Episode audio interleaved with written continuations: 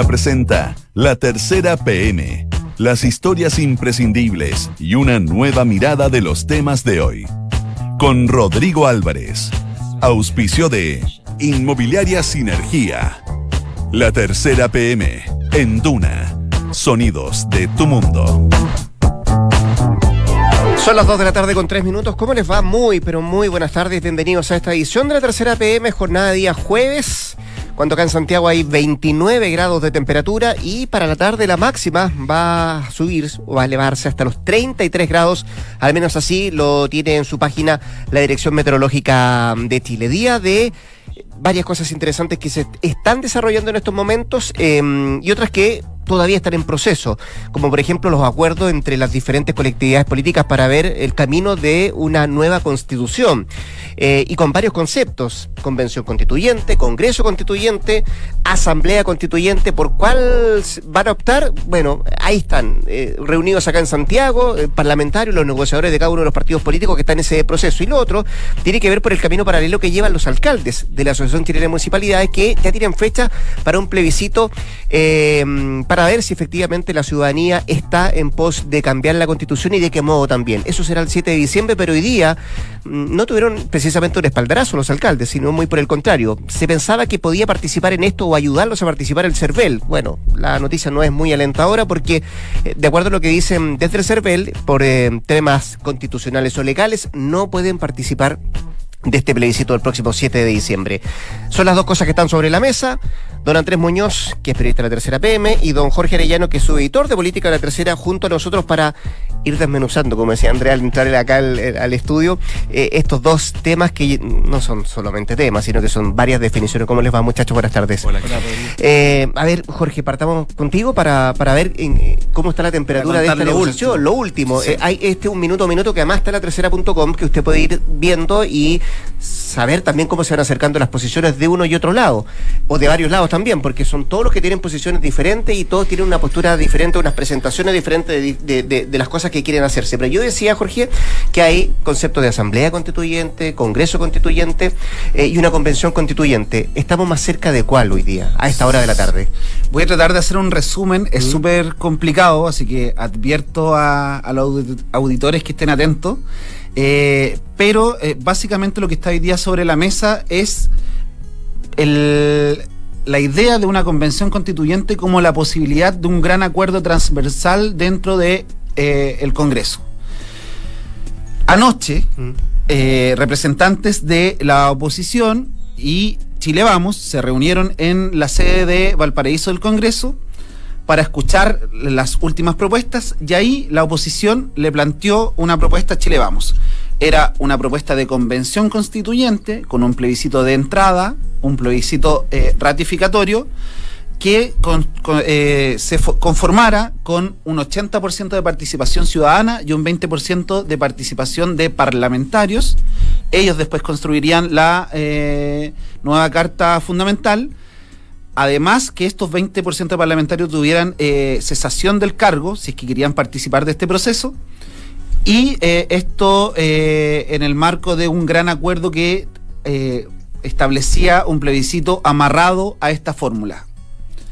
Con eso se fue Chile Vamos. Eso esta noche. Hasta noche. Con eso se fue Chile Vamos. Chile Vamos dijo hoy día, o sea, dijo anoche que hoy día a las 11 de la mañana iba a presentar una respuesta ante esta esta, esta eh, propuesta y eh, llegaron efectivamente con una propuesta eh, consensuada, una cuestión que ya es algo novedoso, porque tanto la UDI como Bópoli como Renovación Nacional tenían distintas visiones y ahora llegaron con una propuesta consensuada. Se desaparecieron los matices. Desaparecieron los matices dentro de Chile Vamos. Y esta propuesta es una convención constituyente que en la cual participen 50% de personas eh, de ciudadanos elegidos democráticamente, 50% de parlamentarios y que tenga un plebiscito solo ratificatorio.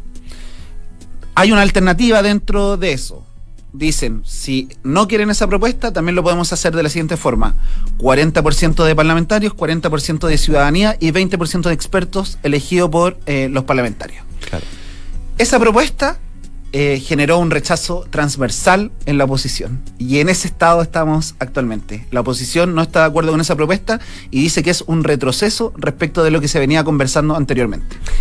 Sí, me, quedan claras las dos opciones que tenía Chile Vamos. Ahora, ¿cuál es la que rechazan? Las dos.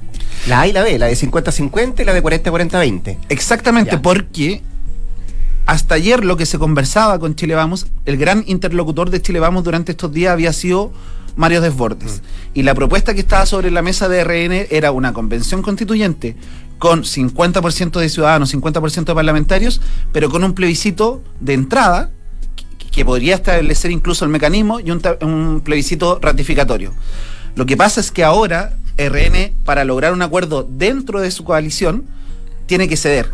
Y en, esta, en este ceder, deja, Claro, está cediendo para el lado del oficialismo y no para el lado de la oposición. Cede dejando fuera el plebiscito de entrada, que era clave para la, para la oposición, porque la UDI y Evópoli dice, nosotros, nuestro ideal era un Congreso Constituyente, entonces nosotros ya estamos cediendo hacia, hacia una convención constituyente. Se impuso la, la, postura de Evópoli, yo creo, que eran los que más pedían eh, que, no se, que nos hicieran un plebiscito de entrada.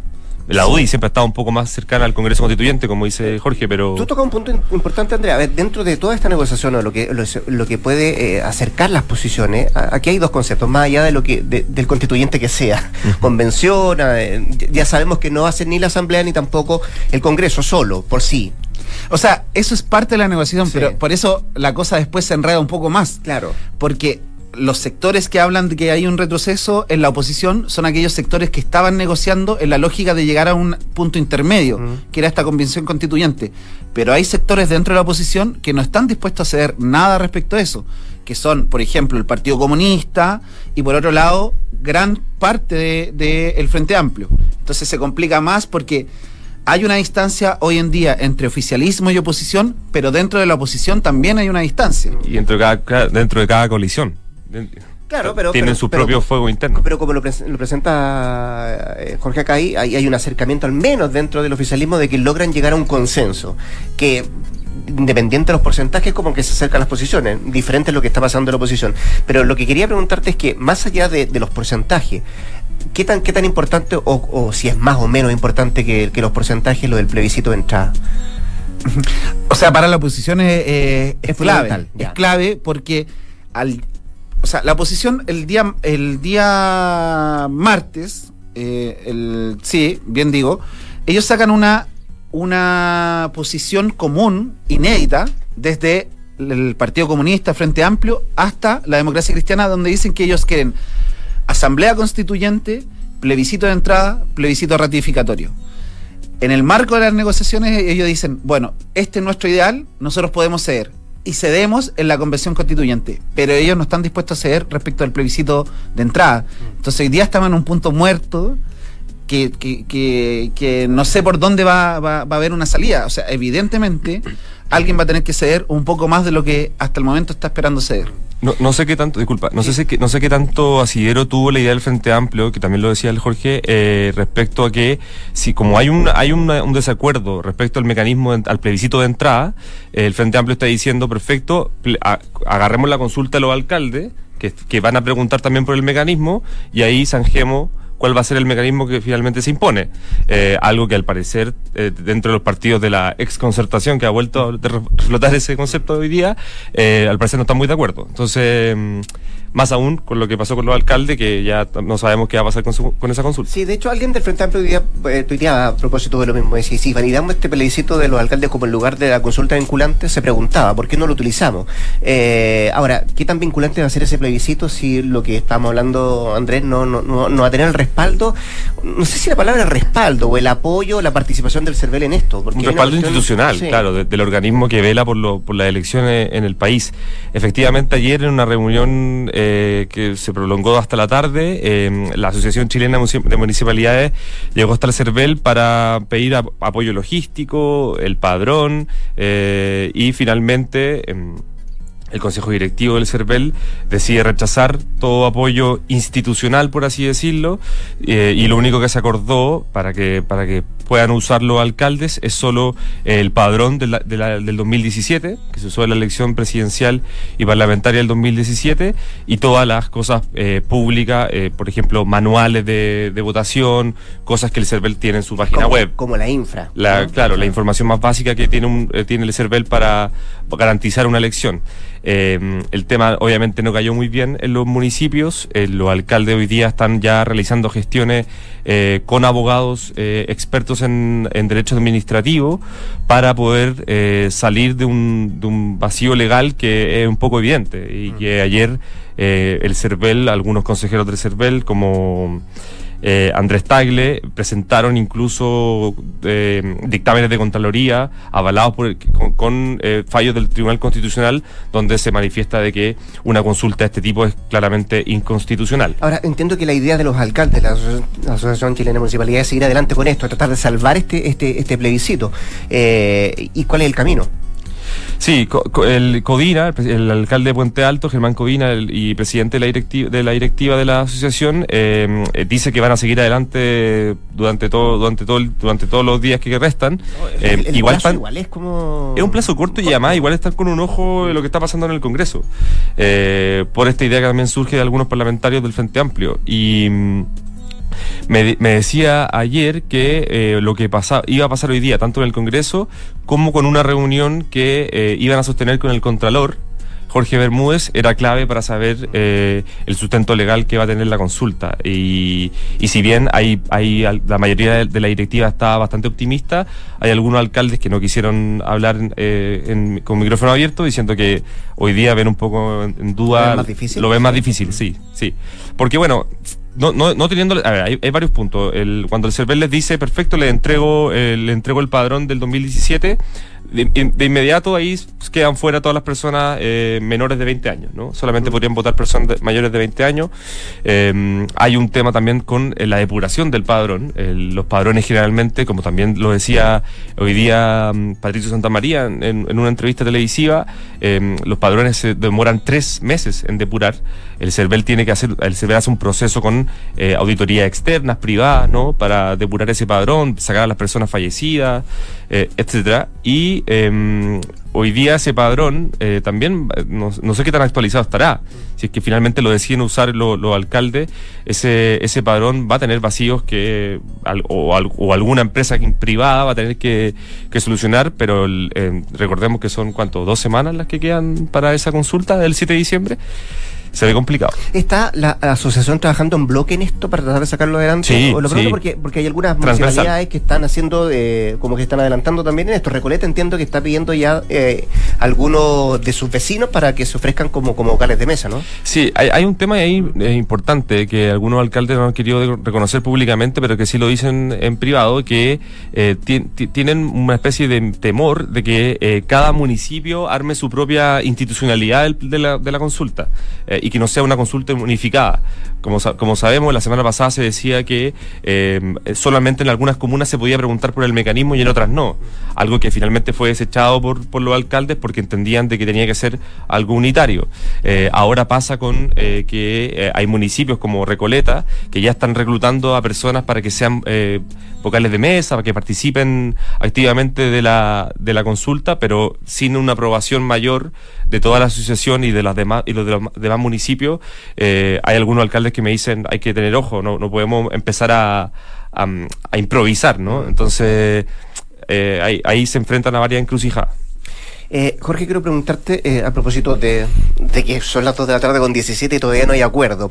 ¿Quién puede eh, lograr dentro de las figuras que están negociando hoy día que se pueda mover la aguja para un lado o para el otro? Eh, por ejemplo, ¿quién es, la lleva desborde en, en el oficialismo y quién es la oposición el que lleva la voz cantante? Sí, hay, hay que decir algo. El, el- y esto nos reconocieron eh, en, en el oficialismo. El presidente de la República ha estado en permanente contacto con los eh, presidentes de partidos y, parlamentarios que están participando de estas conversaciones del oficialismo.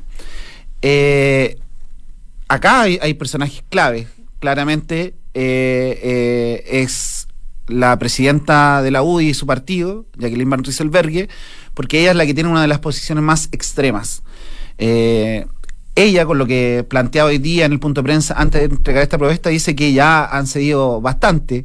Lo que uno, si lo ve y trata de ser objetivo, sí. Ahora, ese bastante sigue estando muy lejos de las posiciones más extremas, por decirlo así, de del otro sector, del Partido Comunista, que insisten hasta el final que si es que no, no hay un plebiscito de entrada donde esté la opción de asamblea constituyente, ellos no van a participar de ningún acuerdo. Lo mismo ha planteado eh, eh, la gran parte de los partidos del Frente Amplio. Eh, entonces, lo que uno, cree que, pueda pasar es que se llegue a un acuerdo transversal, sí, pero que no incluya a todos los partidos del de el, escenario político. Eso es lo que uno podría ver eventualmente hoy en día. Ah, claro, porque los quórum pueden verse ahí, o sea, se puede eh, prescindir de algún partido. Lo que no sería la mejor señal, pero dadas las circunstancias, cuando hay eh, posiciones que no se quieren mover... No, todos van a quedar contentos. Exactamente, no, todos van a quedar contentos ayer se veía un espíritu muy dialogante ¿ah? y hay, hay, que hacer hay que hay que ser súper justo con eso en algún momento en la mesa estaba la presidenta de la UDI, habían representantes del Frente Amplio y estaba el Partido Comunista. Una cuestión que es bastante inédita mm. y yo creo que en, estos dos años de, periodo legislativo no se había dado. Eh, entonces ahí uno genera, eh, se le genera algo de optimismo respecto de que sí están tratando de eh, buscar una fórmula. Claro, en esta negociación uno, uno cede en la medida de que el otro también cede. Entonces ahí está, se tira la floja. Lo que pasa ahora es que. concepto hoy día, ha sido muy utilizado hoy día, por diferentes parlamentarios, desde Huenchumilla, el senador de la democracia cristiana, hasta un sinfín de diputados que hay que ceder eh, para tratar de alcanzar eh, acuerdos. El presidente del Senado, Jaime Quintana, decía ceder no es perder. Sí, claro. o sea, hay, por ejemplo, dentro del Frente Amplio, donde claramente ellos están por una asamblea constituyente, hay una posición muy clara respecto de que quizás es el, el, único, el único momento que ellos van a tener históricamente para cambiar la constitución, la constitución del 80. Entonces, hay, esas posiciones también están sobre la mesa y están, son, forman parte de la conversación. El decir para el Frente Amplio, bueno, no vamos a lograr todo lo que queremos, pero vamos a lograr cambiar una constitución que está en el fondo de, de, nuestro programa, de, nuestro espíritu.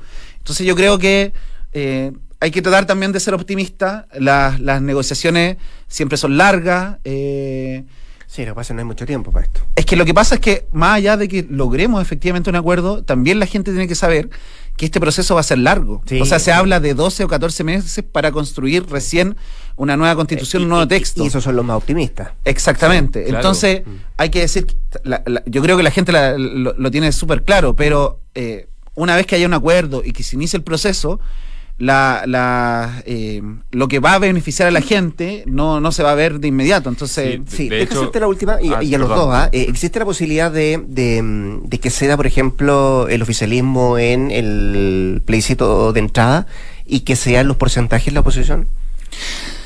O sea, es que hasta ayer Renovación Nacional estaba de acuerdo con eso. Y por eso eh, la oposición decía que estábamos cerca de un entendimiento. El tema es que, como incluimos a la UDI y a Evópoli dentro de ese, ese acuerdo, bueno, también eh, RN tuvo que ser. Entonces queda en una súper mala posición desborde que quizás no está planteando lo que ellos como RN quieren como partido y tuvieron que ceder hacia su hacia su, su blog. la moneda yo creo que llamó, la moneda llamó a, sí, no, y, y Andrés yo lo planteo el punto de vista que puede ser más fácil convencer a dos, en el caso del oficialismo, que vencer a, que convencer al, resto en, la oposición, que son muchos más de los que conforman eso. Por eso estamos en este punto mm. muerto. Eh, la reunión de la de, la mañana que se hizo en el ex Congreso terminó con la, la contrapropuesta que entregó eh, la, el oficialismo y ahora la oposición está en una serie de bilaterales y reuniones para, para ver si van a ceder respecto de esta nueva posición. Así que ahí estamos en este juego de la negociación que finalmente también es la política. Sí, seguro que sí. Jorge Arellano, su editor de Política la Tercera, y don Andrés Muñoz, que es periodista de la Tercera PM, les agradezco a ambos de haber estado acá. Gracias. Gracias, Rodrigo. en el futuro. Que les vaya bien. Chao. 2 con 22. Esto es La Tercera PM con Rodrigo Álvarez. Ya, vamos, vamos a Bolivia. lo hemos hecho durante toda la semana, ¿por qué no lo vamos a hacer este jueves? Eh, para ir dilucidando varias cosas que, que han ido sucediéndose en ese país. Ayer hablábamos y le mostramos el perfil de Janine Áñez, la nueva presidenta interina de, Bolivia, y que no va a trabajar sola, sino que tiene un gabinete compuesto de 11 ministros que vamos a ir decantándolo con Fernanda Rojas, que es periodista de Mundo de la Tercera. Feña, ¿cómo te va? Buenas tardes. Todo bien. todo bien. ¿Está todo bien para Áñez en la conformación de su gabinete, los elegidos quiénes son, a quién representan eh, y a quién se deja de lado o a quién no se invitó a conformar parte de este, de este gabinete, un gabinete además interino, que va a funcionar hasta que ella tenga la posibilidad, eh, si que se lo permiten además, de convocar elecciones. Claro, ayer vimos los primeros movimientos que, que estaba realizando la presidenta interina Janine Áñez en Bolivia. Primero, eh, lo primero que hizo fue cambiar los altos mandos de las Fuerzas Armadas y más tarde empezó a realizar el cambio de gabinete que era muy esperado en Bolivia porque los enfrentamientos que ya llevan tres semanas y que han dividido a los bolivianos entre los que respaldan a Evo Morales y los que respaldan en este momento al gobierno interino, hay muchas acusaciones de racismo. Mm. Entonces estaban muy pendientes de a quién iba a nombrar esta ex senadora representante de Beni. Y em, fue así, de del total de ministerios solo nombraron 11 carteras eh, y los ministros tienen varias particularidades y algunos varias polémicas. Por ejemplo, Déjame, antes de ir a cada uno de ir viendo, eh, quiero ir a la ceremonia, que también tuvo harto de polémico, porque recordemos que eh, Bolivia no estaba laico desde hace rato, ¿no? 2009. 2009. Eh, y lo, en la ceremonia de juramento, donde estaban los 11, entiendo que ella además em, tenía de la Biblia que hablamos ayer, la gran Biblia, un crucifijo y dos cirios. Integró esto, claro, cuando se hace el juramento estaba la constitución una Biblia y eh, los sirios y un crucifijo. Lo que llamó mucho la atención, porque como tú decías, Bolivia es un estado laico de 2009 con la constitución que, que lideró en ese momento Evo Morales. Entonces, estos indicios ya estaban generando muchos comentarios, muchas críticas hacia Áñez, que es una conservadora religiosa de la oposición. Entonces ya estaba muy agitado el ambiente, siguen las manifestaciones, había mucho caos en Plaza Murillo, está, donde está al lado de la Casa de Gobierno, del Palacio Quemado. Entonces estaban muy expectantes a quienes iba a nombrar y tal como se había adelantado, no, no hay ningún no hay representación indígena. No hay representación indígena, que es una de las cosas que fue más bastante criticada. Eh, vamos en el uno a uno, los que son más polémicos, eh, partiendo de la base más que entiendo que la definición que ella le dio a este a este gabinete transitorio eh, es un gabinete poco político, pero sí muy técnico, ¿no? Sí, esa es, esa es la línea que ella da, donde dice que son ministros muy técnicos, que van a intentar pacificar y tranquilizar el país en medio de estas revueltas sociales y ahí hay varios temas. Eh, si lo vemos en panorama general, solo hay tres mujeres de las 11 de los 11 que nombraron mm. eh, la mayoría son del oriente boliviano estamos hablando de Santa Cruz eh, el departamento que es más importante a nivel económico mm. y el que representaba la mayor oposición al gobierno de Evo Morales eh, y dentro de eh, los ministros hay figuras que llaman mucho la atención, por ejemplo, Arturo Murillo, que es el nuevo ministro de gobierno.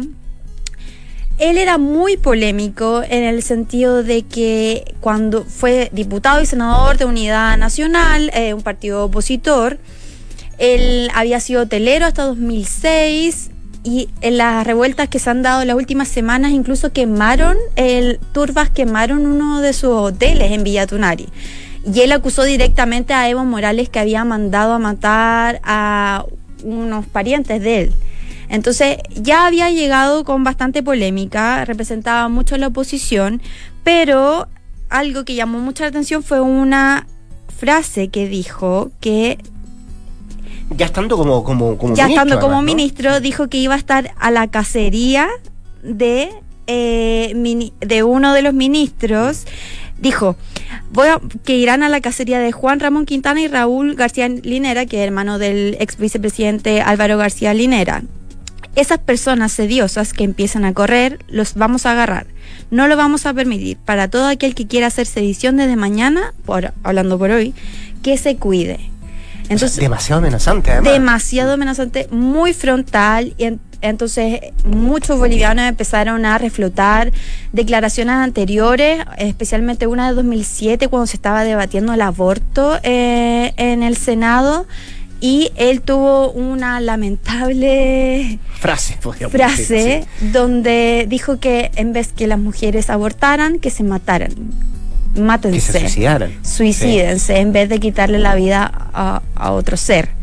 Entonces, esta polémica ya causó mucho debate en torno a la figura que representa y el cargo que va a estar ostentando como ministro de gobierno hay una mujer dentro de, o sea, son tres, eh, y una, de ellas eh, va a tener que hacer frente, además, tratar de explicarle al resto del mundo en qué está Bolivia hoy día, que tiene que ver con la canciller, ¿no? Sí, Karen Longaric es una parte fundamental del cambio de, del gabinete interino porque eh, ella llegó diciendo que va a pedir va a esperar la renuncia de, de, los embajadores de Bolivia que estuvieron ahí por un cargo político. Entonces ella espera la dimisión de los embajadores durante hoy. Además fue muy enfática en que quiere reconstruir las relaciones con Chile. Eh, varios medios, especialmente el diario paseño Página 7, hacen hincapié que ella fue una de las pocas que rechazó, eh, que dio a entender eh, un rechazo que iba mal enfocada la demanda marítima en la Haya eh, presentada por Bolivia hace unos años atrás. Entonces, ella... Sí, entiendo que nunca fue partidaria. De nunca fue partidaria. la corte. Nunca fue partidaria, siempre rechazó la idea y rechazó eh, los fundamentos que estaban presentando en la demanda. Entonces, ella siempre dio un pie al costado. Entonces, calza muy bien con, la, con las declaraciones que dio ayer, donde dice que hay que tener una mejor relación con los países vecinos, especialmente con Chile y además con Estados Unidos. totalmente contrario a lo que está haciendo Evo Morales. Totalmente contrario a lo que dice Evo Morales. Incluso hay que recordar que eh, Estados Unidos no tiene embajador en, en, Bolivia después que tuvieron unos altercados por la DEA la, contra la guerra del, de la coca. Entonces ahí ya eh, es un gabinete totalmente distinto a lo que estaban acostumbrados los bolivianos, muy, muy, muy eh, llega justo en el, en el momento en que hay muchas acusaciones de racismo, entonces está bien complicado el panorama para Janine Áñez, la presidenta interina, y el último ya golpe eh, es que la oposición había estado desplegada en torno a la imagen de Luis Camacho, el líder de cívico de Santa Cruz, y uno de los que asume un ministerio es eh, el abogado de Camacho. El abogado asume. El abogado su Camacho, para que nos están escuchando, recuerden un poco, era quien intentó en algún momento llevarle una carta de, renuncia a y la llevó, tuvo una primera intentona, pero no pudo, tuvo que retroceder, iba a La Paz, pero no pudo llegar. Mm. Eh, y el abogado de él asume. Sí, Jerjes, Jerjes Justiciano asume el ministerio. Así que está bien complicado eh, la imagen porque bueno, hay que recordar también que Camacho cuando asume Áñez eh, hace un día, él sube al balcón del Palacio Quemado y participa, a pesar que no forma parte del gobierno, a pesar que no tiene un cargo político, sube al Palacio Quemado en una imagen que da a entender que hay ya conversaciones entre la oposición con los líderes cívicos que habían convocado los paros y las huelgas que habían paralizado el país hace un par de semanas. Entonces, es bien complicado porque ah, en vez de, de cantar, el descontento social en las calles ha aumentado en las últimas horas. Entonces. Se hace más, más, difícil, por cierto, se hace muy complejo. que era una de las tres cosas que tenían eh, como gran desafío la nueva presidenta de Bolivia, una de ellas, tan importante como las otras dos, que tiene que ver con pacificar ese, ese país. Por ahora se aleja de eso en virtud de este gabinete que ha conformado de 11 personas, críticos todos de Evo Morales, decías tú solo tres mujeres y además ningún indígena, ningún eh, conforma el, gabinete.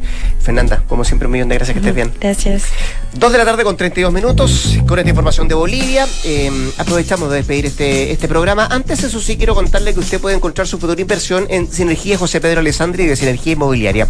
Hay departamentos estudios de un dormitorio, también de dos dormitorios y dos baños. Desde 3.000 350 unidades de fomento. Eh, puede ir a conocerlos, pero también encontrarlos en isinergia.cl. Nos vamos, que es acá la 89.7, de inmediato las cartas notables, y nosotros cuando mañana, día viernes a las 2 de la tarde, nos juntamos nuevamente para entregarle toda la información que trae desplegada la tercera PM. Gracias, buenas tardes.